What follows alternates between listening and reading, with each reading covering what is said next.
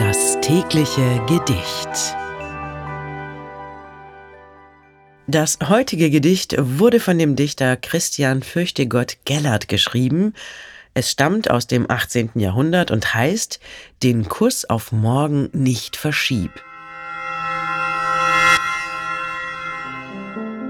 Den Kuss auf morgen nicht verschieb. Küss mir ihn auf der Stelle. Gepflückt vom Strauch, gepflückt von Lieb, muss werden schnelle, schnelle.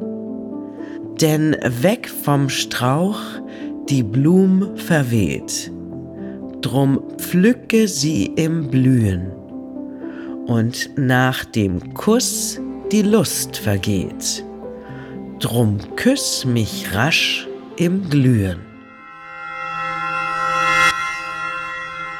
Das war Den Kuss auf morgen nicht verschieb von Christian Fürchtegott Gellert. Wenn du dein Leben täglich mit Poesie versüßen möchtest, dann folge oder abonniere uns. Das tägliche Gedicht ist eine Produktion von Bose Park Productions. Mein Name ist Miki Sitsch und ich sag bis morgen. Das tägliche Gedicht. Bose Park Original